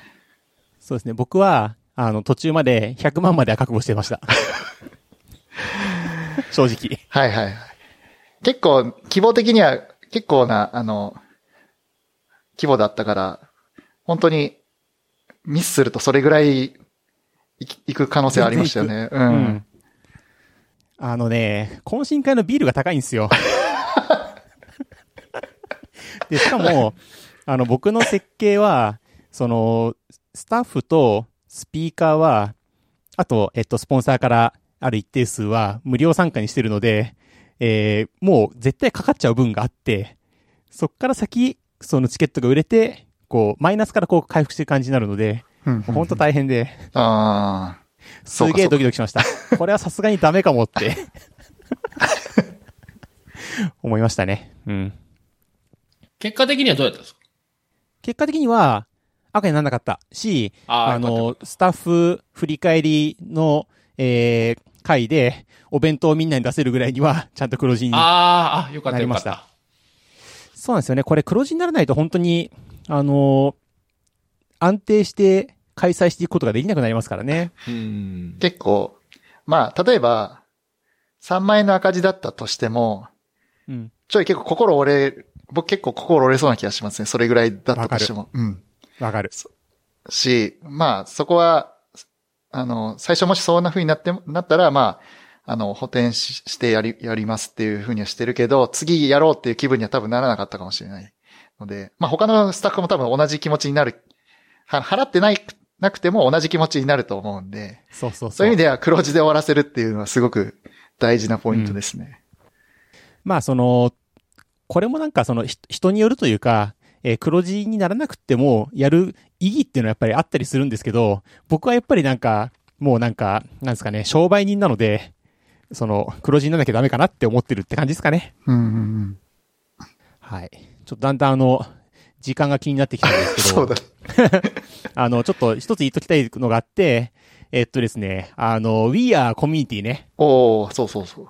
あれはね、前回市川さんに聞いて、それでその後、あの、元の動画を見たりして、いやー、いい話でしたね。説明するとですね、えー、その前回のエピソードの中で、市川さんが、えー、We are a community って、あの、いう言葉を紹介してくれて、これはどういうここ言葉かというと、2009年にバークレーで、えーその、バークレーの卒業生向けのカンファレンスっていうのがあって、そこで、あの、学長さんかな？が、えー来場者に向けて、あの、我々はコミュニティであって、えー我々は学校ではなくて、で、我々のその力の根源というのは、あなたたちが来てくれることなんだって。で、あの、我々との、えー接続を常に保っておいてほしいみたいなことを言っていて、うーん、いい話ですねって思って、えー去年末ぐらいかな、ブログにこの話を紹介し、今回も、えークロージングで、まあ、この話をして、僕も話しながら、うん、いい話だなと思いながら話したんですけどね。もう、僕もその話聞きながら泣きそうになりましたけど。本当それを体現したカンファレンスだったなっていう気持ちにですね。うんで、これで、その、その、じゃあ Wii とは何かって言った時に、あの場の、あの参加者とスピーカーとスポンサーとスタッフなんだけど、なんとなく僕、その、福岡とか関西も Wii なんじゃないかなっていう気がちょっとしてるんですよね。うんうんうん。祭りの共有感というか、あの、あそこにオーガナイザーの人が来てくれてるわけですもんね。そうですね。福岡と関西と、そうですね。ねうん。なんで、まあぜひ、まあそれ、そういうのもあってね、あの、クロージングで、福岡とか関西とか行くといいよっていう話をうんしたんでですけど。も、あれで、あの話もあったりして、で、結構みんな福岡に行こう、関西に行こう、お、おあの、話したいことある人は応募しようっていう流れが本当にできたから、すごくその流れができてすごく良かったですね。うん、うん、うん。って考えたときに、こう、うん、名前がペチパー会議じゃなくて PHP カンファレンス練馬とかだったらよかったかなって、ちょっと微妙に思いました。いいんじゃないですか。ベチファー会議で。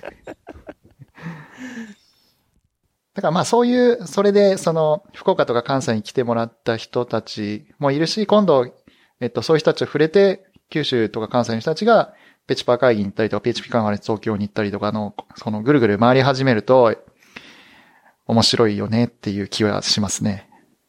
ね。なんかやっぱりね、その、えっと、関西に行くと誰と会って、福岡に行くと誰と会って、どこでも会う人もいてみたいな、そういうのの枠がちょっと広がると、ももっと楽しいよね、きっとね。そうですね。あと、その We are Community の動画は、あれ URL 多分 show note に貼ってもらえると思うんですけど、ああの、そのツイッターのビズストーンさんっていう人の講演をした後の学長の話なので、この話は本当に最後のラスト5分とか10分まで出てこないんですけど、まあその前のビズストーンさんの話もすごく面白いんで、この動画本当に見てもらうとすごくいいと思いますね。まあツイッターの歴史がそういう、えっと、なんだろう。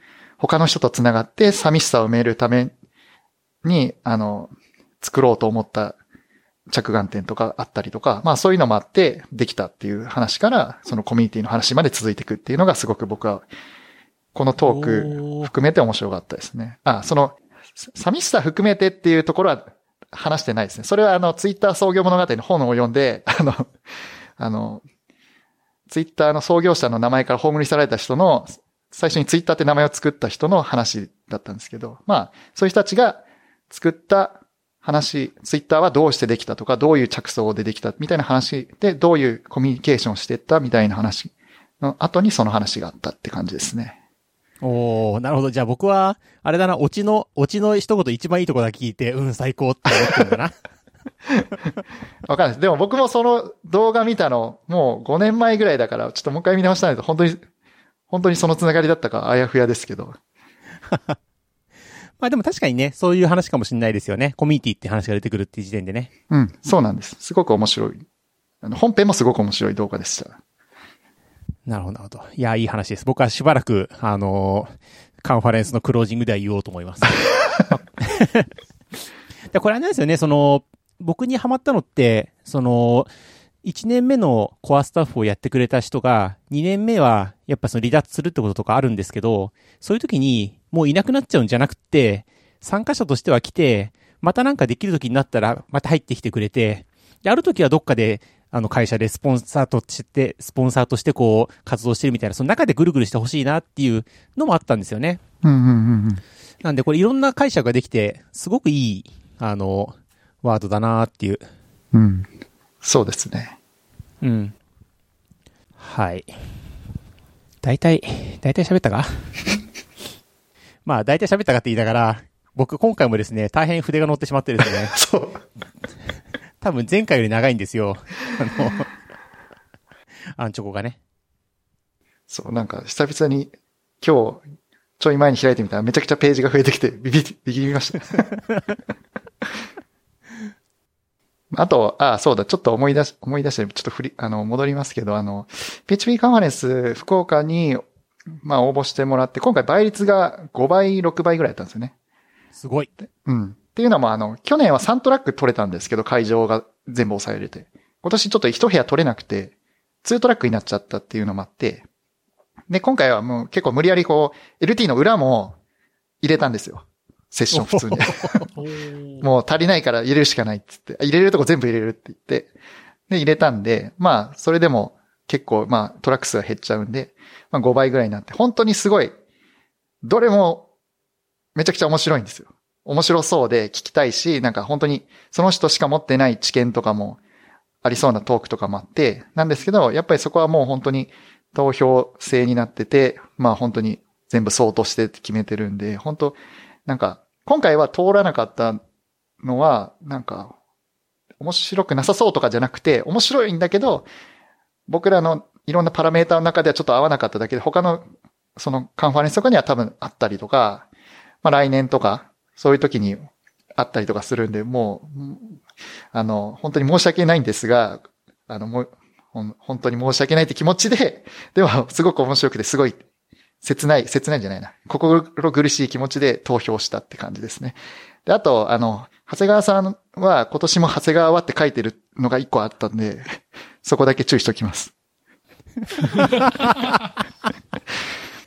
あれは分かったから、いや、今この話が始まった時に、あの、お、お前落ちたぞって話かなって、ちょっと思ったんですけど、いや、これ市川さんのリスナーの皆さんに対するメッセージいそうです、そうです、そうです。なんかこう、僕らが単単純にその先行して、こう選んで、そうとして終わりましたよっていうだけだとなんか、あれなんですけど、本当に心苦しく、もう本当心苦しい 2, 2時間の選考会だったっていうところですね。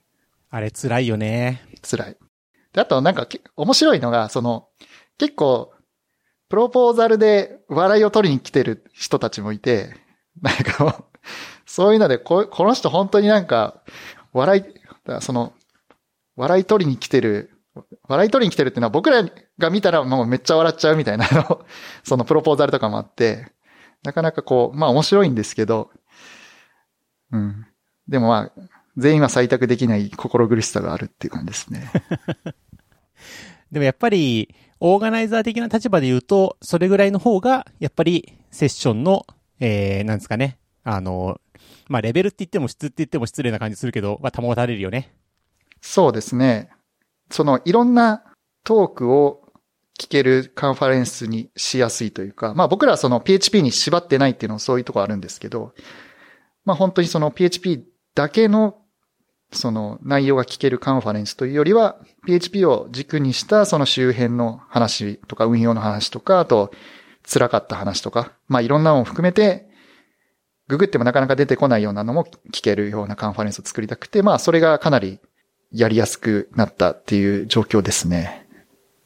まああれですね。あの、来年は、えー、あの、何ですか、FF 福岡ファッションビル全館貸し切りとかで そう。撮っといてください。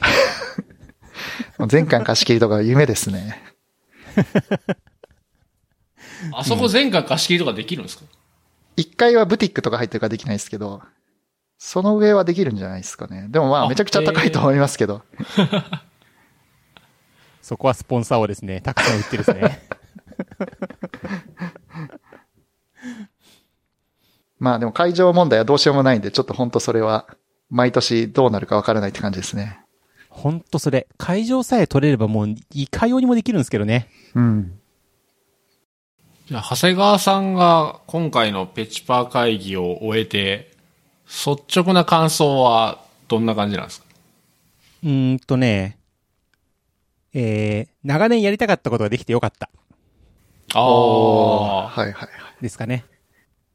それはやっぱり、あの、なんていうんですかね、えっと、福岡に行って、えー自分、福岡とかね、関西とか、あの、遠征に行って、自分がすごい楽しい思いをし、それを返したいなと思っていたんですけど、えーそれができた感はやっぱりあって、結構その北海道、まあ、懇親会とか、もしくはその、前夜祭の二次会、えー当日の二次会みたいなところでいろんな参加者の人とかと話したんだけども、東北エリアから来てる人とか北海道から来てる人とかも結構いたりして、そういう人たちがそういうところまで参加してくれて、まあ楽しそうにしてくれてたんで、よしできたって、ちょっと思いましたね。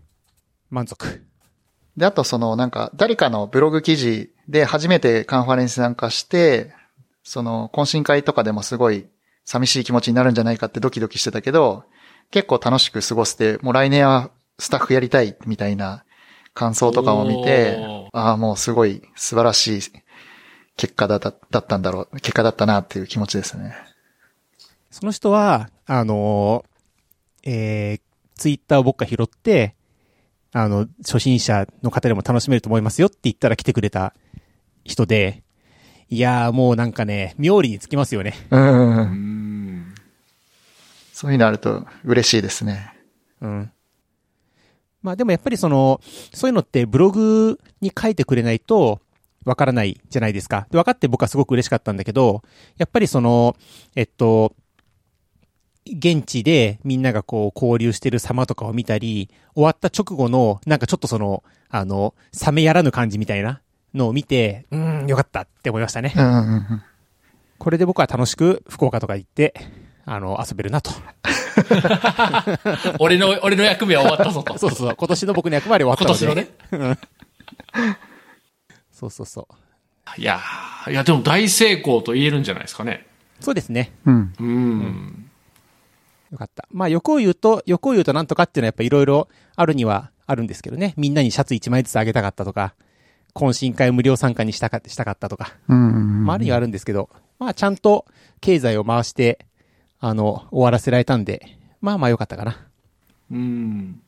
いや今年の成功を見るとやっぱり来年がすごい楽しみになるんですけど、なんか長谷川さんお伝えすることがあるんじゃないですか？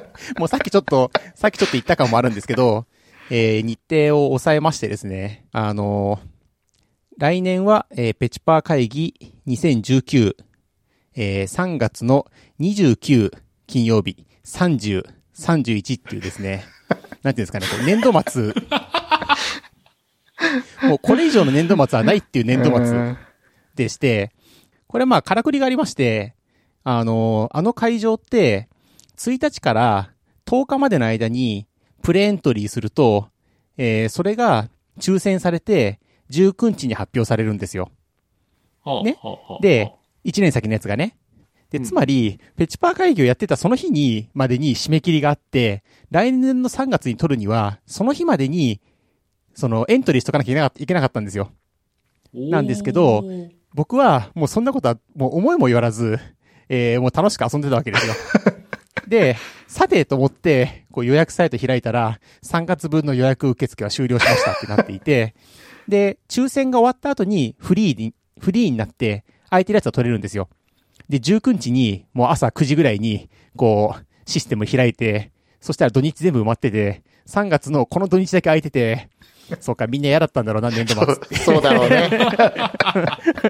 ていうところをシュッて拾ってですね、うん。もう、あの、スタッフのね、 Slack に大変ロックな日程を抑えました。で、3月で唯一取れた土日、不人気。まあ、それはそうだと。ただ、僕は思った。この3月29日に、納会やる会社はねえんじゃねえかと。さすがにこの土年度末でですね、もしくはこう3月29日に、納納期で納品で何かをしているようなプロジェクトはないだろうと。もう多分この時点でダメだったら、えーもうそれは、みなし、みなし年度末の4月の連休前まで伸びてるはずだと。つまりここはみんな暇なはず。わい結論がすごい。ポジティブですね。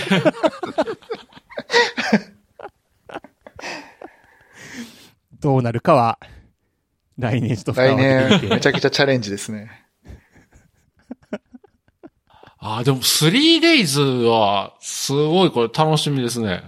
なので、さっきちょっと言ってたんですけど、えー、29日は多分同じように使うと思うんですよ。会場の準備とかがやっぱりあって、あるので。29日は同じように使って、30日も同じようにして、31日をどう使おうかなとか、うんうん、うん、うん、やっぱり、あの、言っても、その、初めて、 tech conference に来る人とかにとっては、その、えっと、セッションはなきゃいけなくって、そのセッションが先にあった方がいいと思っていて、そうするとやっぱり30日にはセッションがいるだろうなと。ただ、そこに来た人に IRT とかアンカンファレンスをちょっと見せ見ておいてほしいなと。って考えると、多分29、30は使い方はあまり変わらなくって、31日をどうするかっていうのが、ちょっと考えどころなんだろうなって思ってるんですよね。で、もう、えっと、一つの案としては、そのルーム、さっきも言ったかな、ルーム A の方を、えー、その、コミュニティに使うようにして、ルーム B の方は、マイクも使えるアンカンファレンス的なものにして、えー、PHP の現場の収録とかはこっちでやってもらうみたいな。ね。なんで、ちょっとここはね、考えたいんですけど、まあ、3days で、やろうかなと。おー、いいっすね。楽しみ。あの、iOS やった時はみんなこう練り混ざってこうブーブー言われたんですけど、こうペチパーは、あれですかね、平均年齢がちょっと高いせいか、こう練馬に文句を言わないっていうですね、大変温かい、大変温かい。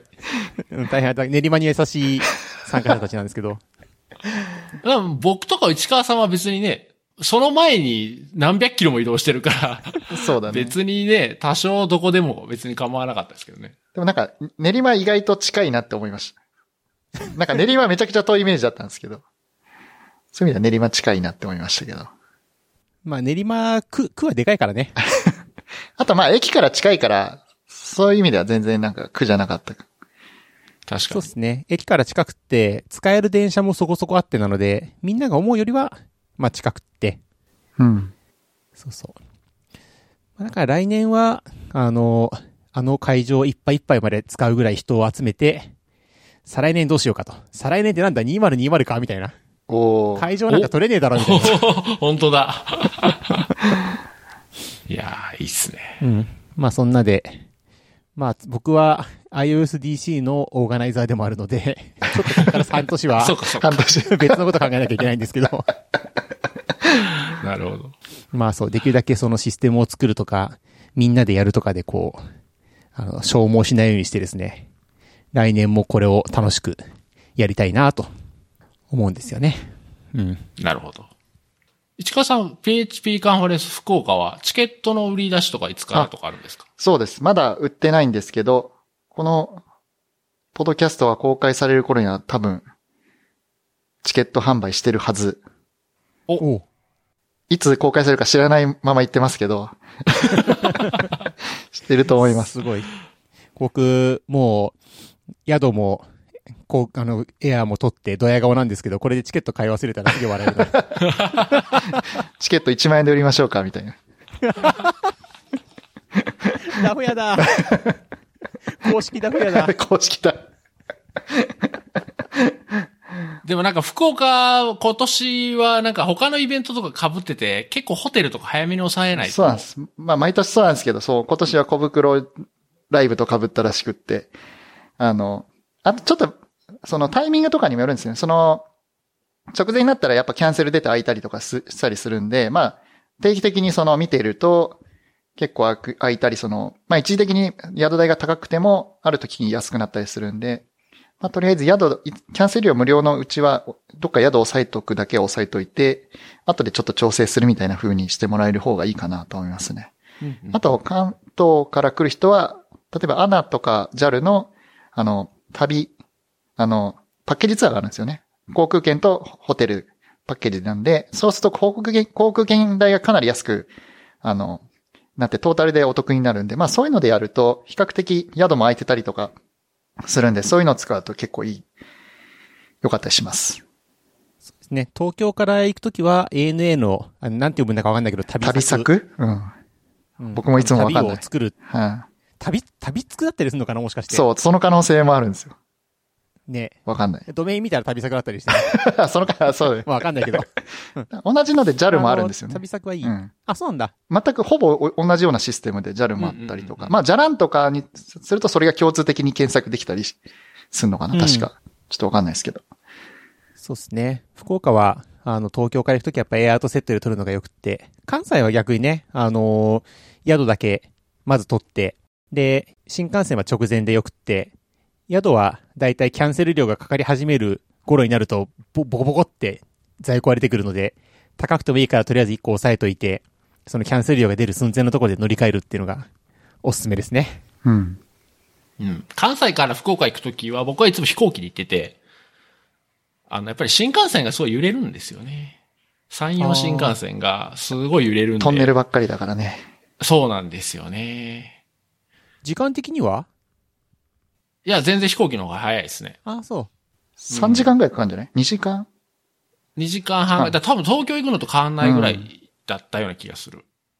う。あそう、その間かなりの、半分ぐらいずっとトンネルにいたりするから、うん。結構気圧の変化も激しくて大変なんですよね。そうなんですよね。やっぱり飛行機で博多はいつも行きますね。うん。あの、新幹線のアクセスのしやすさがすごいいいのにね。うん。だから東京行くときはいいんですけどね、すごい。うんフラッと行って乗れるのはいいですね、本当うん、それはいいですね。でもその代わり福岡はフラッと行って飛行機に乗れるじゃないですか。いや、でも飛行機すぐは乗れないですよ。結構満席になっちゃうから。あーあー、なるほどね。チケット、まあね。うん。チケット買うタイミングがやっぱ前、前日ぐらいにしとかないと満席になっちゃいますね。なんかあの、なんですかね、移動の距離というか、福岡って、なんかバスに乗るみたいな距離に飛行機があるじゃないですか。うん、うん。その、都心、都心から。はい。でね、関西は関西で、本当にもうなんか山手線乗るみたいな雰囲気で新幹線乗れるじゃない？うん。なんで、あれいいなーって思うんですよね。確かに。はい、楽しみですね。ですね。まあ、あの、ペチパー会議のツイートとか見てると、やっぱり中には、ああ、行きたかったな、みたいな人も何人かいたんで、そういう人はやっぱ福岡とかね、関西とか、冬の東京とか、ぜひ足を運んでみるといいと思います。ぜひぜひ。そうですね。うん。まあ、おすすめは前日入りですね。あの、うん。遠征するんだったら。そうですね。うん。で、あの、ハッシュタグを見て飲み会を探して、まあ僕に声かけてくれれば、そうそうそう。まあ、最後集まる店が大体決まってるから、まあ、天神エリアに宿取っとくと、比較的、た、楽しいですけど、博多エリアも天神エリアも、タクシーで1000円とか1500円ぐらいの距離なんで、まあ、あんまりそのエリアはこだわらずに宿取っても楽しめるかな、ぐらいですね。そうそう、僕もな、天神がいいんじゃないのってずっと思ってたんですけど、あの、なんだ、えっと、カンファレンスがある最寄り駅ぐらいから天神ぐらいまでの間だったらどこでもいいっすよね。そうそうそう。そうなんです。でまあ行ってもね、あの、飲んでれば歩けるしね。まあ、歩けない距離じゃないですよ。本当に。うん。なんで、ぜひ、あの、福岡なり、関西なりでお会いしましょうと。うん。うん。そうですね。新村さんは福岡は？い行くの？まだ決めてないですね。あ、そうなんだ。じゃあ、あの、また、収録やる？前の日にこう、あの、はーい、あの、福岡の市川ですっていうやつ。あったね。あったね、去年ね。あれ聞くために笑っちゃうんだ。確かに。あの小芝居。いいね。はい。はい。じゃあ、まあ今回はこんなとこにしておきましょうかね。はい。ということで、えーこのポッドキャストですね、えーハッシュ PHP 現場というハッシュタグがありますので、これでですね、まあ今日の感想とか、あと、まあこんな話してほしいな、みたいなことをですね、えーツイートしていただければ嬉しいです。ということで、えー今回のゲストは、長谷川さんと市川さんのお二人でした。お二人どうもありがとうございましたありがとう。ございました。ありがとうございました。